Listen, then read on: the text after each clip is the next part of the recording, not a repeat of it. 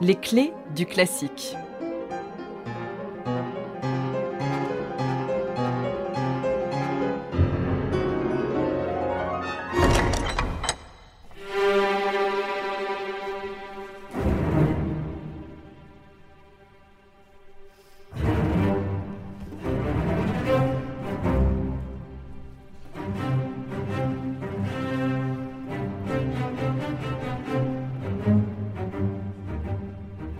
Automne 1891.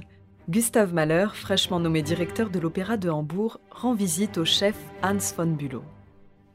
Il aimerait avoir son avis sur un poème symphonique composé trois ans plus tôt, Totenfeier, autrement dit le rituel des morts.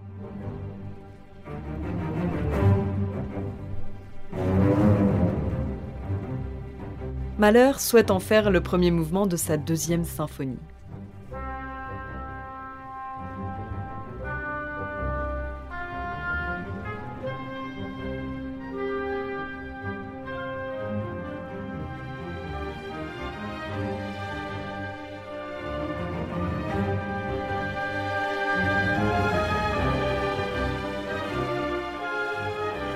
Mais la réaction de Hans von Bülow est loin d'être celle espérée. Il se bouche les oreilles comme pris de folie.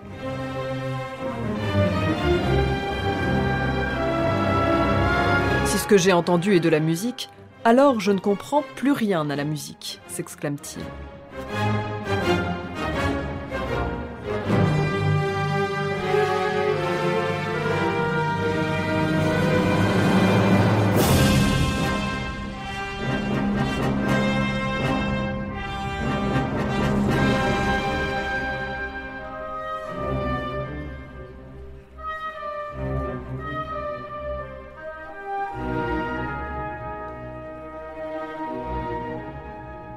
Malgré l'étrange réaction de Bulot, Mahler n'abandonne pas son projet.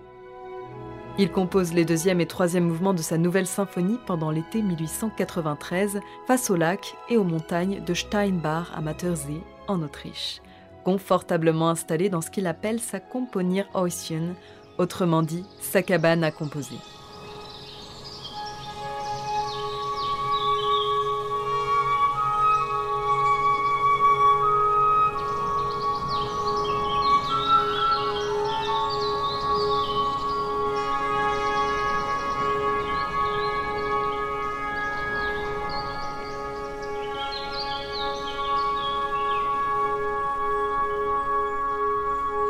Le 29 mars 1894, un événement va bouleverser la composition de la deuxième symphonie.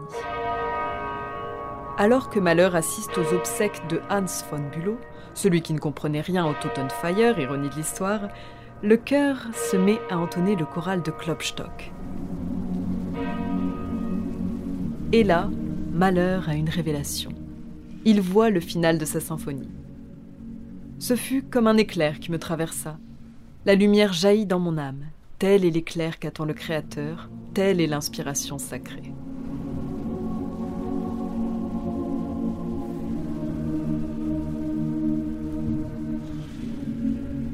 Fidèle à lui-même, c'est une symphonie d'ampleur que va nous livrer Malheur, encore plus longue que la première.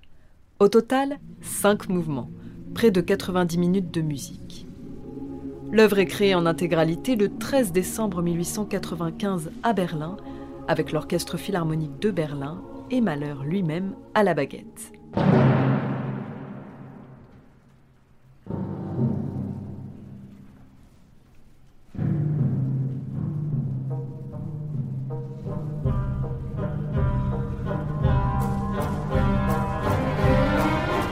Cette symphonie, Résurrection, offre une réflexion sur la vie et la mort.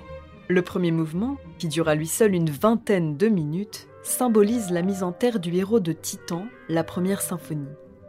Et après un deuxième mouvement beaucoup plus lumineux, le troisième se teinte d'ironie, comme bien souvent chez Mahler.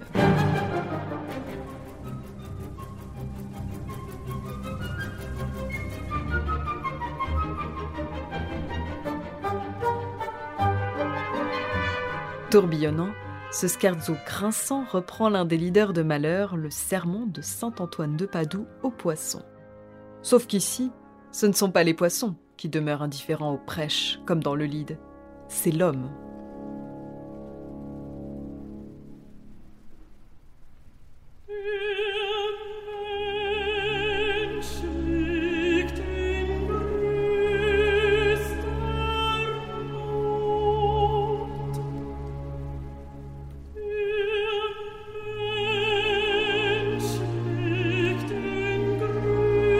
Avec le quatrième mouvement, Urlicht, parenthèse lumineuse écrite pour alto solo, Mahler introduit pour la première fois le lead dans une symphonie. Une forme qui deviendra récurrente chez lui, avec la troisième, la quatrième, la huitième et surtout le chant de la terre.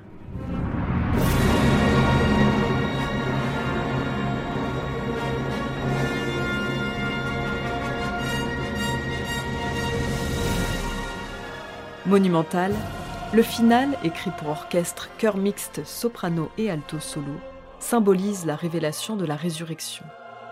Il reprend le choral de Klopstock, Auferstehen, ressuscité, pris en charge par le chœur. Cette fois-ci, l'homme reconnaît son appartenance divine et peut donc ressusciter.